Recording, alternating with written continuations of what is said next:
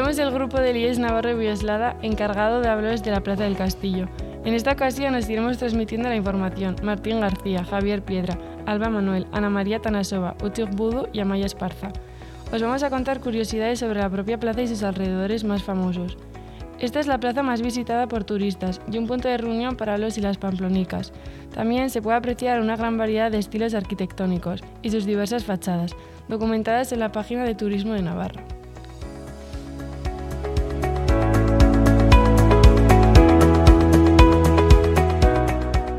Ubicamos en pleno centro del casco antiguo, cerca del Paseo Sarasate, la calle Carlos III, la Plaza del Ayuntamiento. Este es un lugar emblemático de Pamplona, icónico, céntrico y agradable. En el centro de la plaza nos encontraremos con uno de sus destacables kioscos que tiene una curiosa historia que os contaremos más adelante.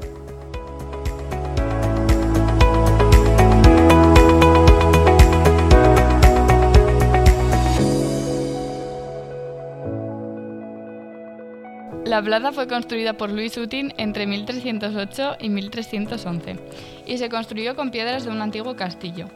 Para decorarla se colocó en el centro una fuente con una estatua, que más tarde se trasladó a la taconera, y en su lugar pusieron un kiosco de madera que sería reemplazado por el actual. La urbanización de esta plaza se ha hecho a lo largo de varios siglos sin ningún tipo de planificación, de manera que hoy vemos en ella edificios que han sido construidos en épocas muy distintas. La plaza está formada por los lados norte, sur, este y oeste. El lado norte veremos un edificio elegante y llamativo de ladrillo rojo. Además, en esta parte de la plaza se encuentra la única columna redonda. El lado sur, donde finaliza Carlos III, está formado por el Banco Central y el Palacio de Diputación. En el lado este destaca el Palacio de Goyeneche y en el lado oeste la Casa de Colmenares con una decoración barroca. Antiguamente era la plaza de toros que se inauguró en 1844 y que tuvo que cerrar en 1851, ya que se exigió que se hiciera una fija.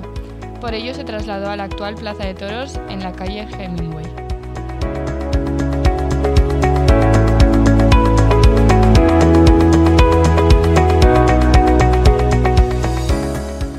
Este lugar tan céntrico no siempre ha sido peatonal. Hacia 1920, por ella se circulaba con vehículos mediante una carretera de una única dirección alrededor de ella. Esto duró hasta la construcción del actual parking subterráneo. Los recientes trabajos de excavación, motivados por la construcción de un aparcamiento y la reurbanización de la plaza, han sacado a la luz restos arqueológicos de distintos periodos. Se ha recuperado un fragmento de un mosaico romano, un centenar de inhumaciones de un cementerio musulmán y se han hallado restos del convento medieval de Santiago. Hablemos de un dato curioso. Remigia Echarren fue la más célebre funambulista de su época, nacida en Pamplona. Saltó a la fama el 12 de julio de 1882, cuando en pleno San Fermines cruzó la plaza del castillo sobre un alambre. Ahora que están en la plaza del castillo, imaginen que sobre ustedes hay un largo alambre, muchos metros sobre el suelo y de pronto tendrán que pasar de lado a lado sin caerse. Bien, eso fue lo que hizo ella. Son cosas que pocas personas pueden hacer. ¿Sabían que de entre 600 calles que hay en Pamplona, solo 60 tienen nombre de mujer? Solo un 10%, el cual uno de ellos fue puesto en honor a Remigia Echarri.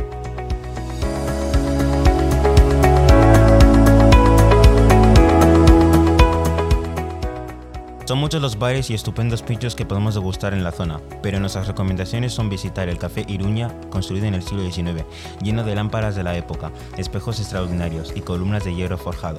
Otra recomendación sería probar los pinchos de la zona en el Café Roche, construido en 1898, que conserva su decoración original de madera y cuenta con una variedad de pinchos espectaculares.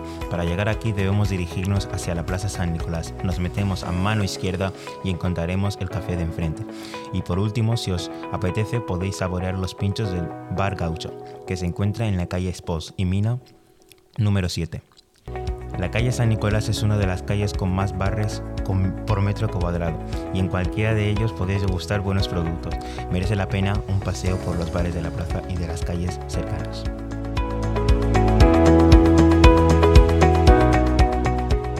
Para acabar con una de las zonas de este recorrido más emblemáticas de Pamplona, junto a una larga historia, nos gustaría contaros una breve curiosidad.